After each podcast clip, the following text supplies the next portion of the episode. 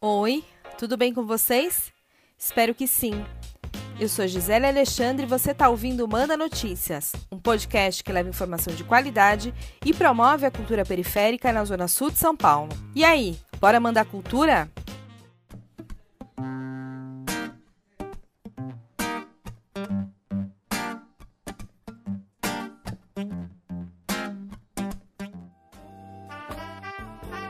No episódio de hoje, a gente vai falar sobre um documentário muito legal chamado Dentro da Minha Pele. Um filme que traz relatos reais de pessoas pretas que passaram por situações de violência racial em diversos espaços. Esse filme lindo teve a direção de fotografia do Daniel Fagundes, um cineasta nascido e criado aqui na quebrada da Zona Sul. Se apresenta pra gente, Daniel. Salve, salve, Daniel Fagundes falando. Muito obrigado aí, Gisele, Rogério, pessoal do Manda Notícias. Satisfação imensa estar aqui falando com vocês. É, eu sou cineasta, educomunicador e poeta. Eu tenho 34 anos, sou nascido e criado na Zona Sul, especificamente no bairro da Piraporinha, no Embuimirim. E atualmente já fazem quatro anos que eu estou aqui na região do Bexiga, próximo da Vai Vai.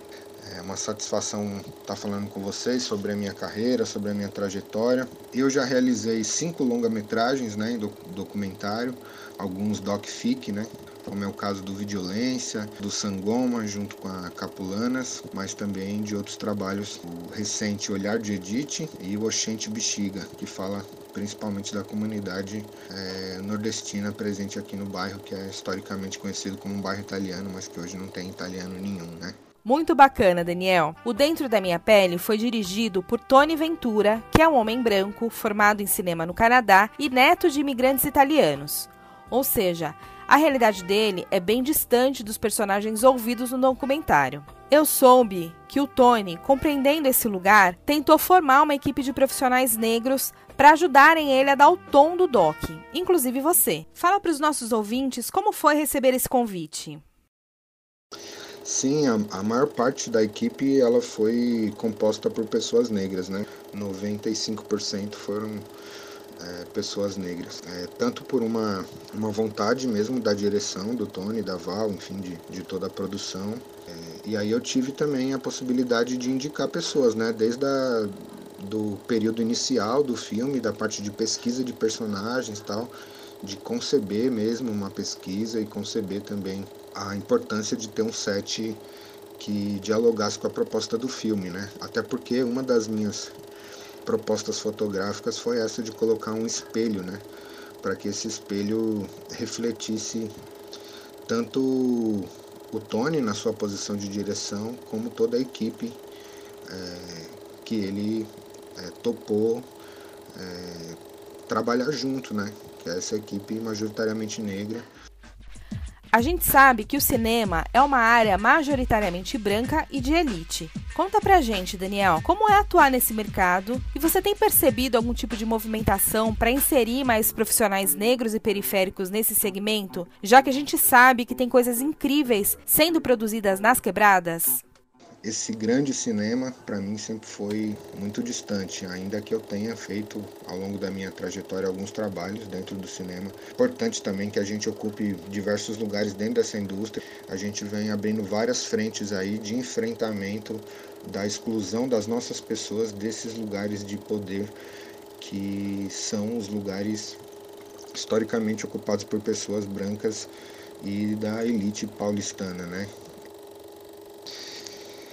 Enfim, é, de modo geral, trabalhar no dentro da minha pele foi muito importante, assim, foi, foi muito bacana, porque eu já assinei outros, outros trabalhos como diretor de fotografia é, de outros diretores, mas é, talvez não com, com esse tipo de inserção no mercado, né? Eu acho que foi talvez um, um dos primeiros trabalhos onde é, a minha produção como diretor de fotografia pode chegar a diferentes pessoas, em diferentes lugares, países. Normalmente a gente dirige é, para curtas de parceiros ou de, de outras pessoas que nos contratam, mas nem sempre a gente tem essa visibilidade que o filme acabou conseguindo, tanto por estar dentro da, das plataformas da Globoplay, como também por por ser selecionado dentro do, do Festival É Tudo Verdade, de documentário, enfim.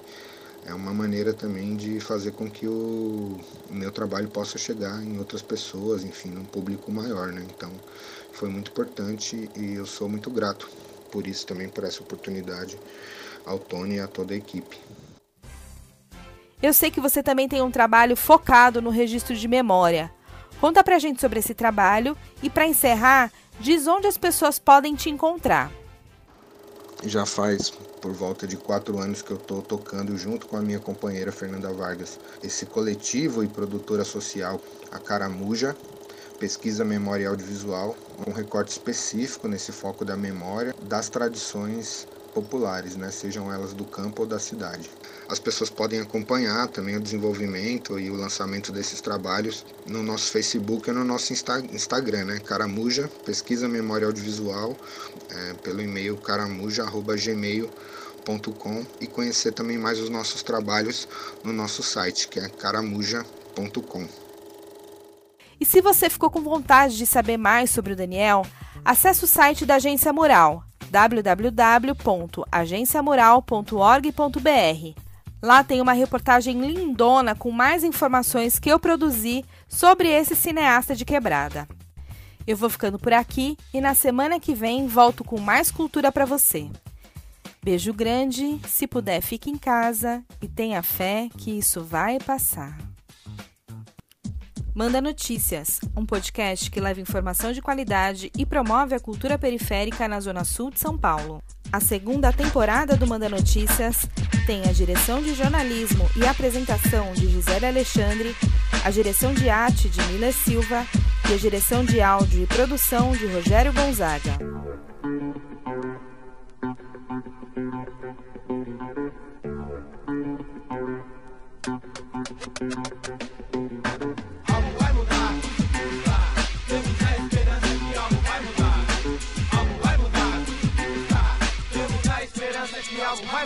Somos conduzidos pela verdade, não é nada pessoal. Nossa língua é uma navalha, doa quem doer. Falar somente a verdade é o nosso único mal. Mandamos a mensagem, a consciência é você. Cem anos na história, sendo a história submundo. Intitulados, rotulados de ladrões e